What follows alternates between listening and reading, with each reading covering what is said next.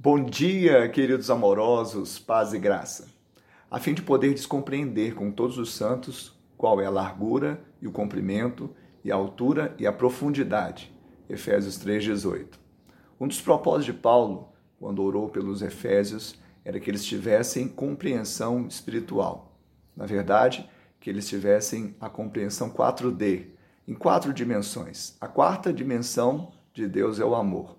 Paulo desejava que eles prendessem, que eles retivessem não apenas o entendimento intelectual, cognitivo, mas que os olhos fossem abertos e eles tivessem uma compreensão pessoal particular do amor de Deus.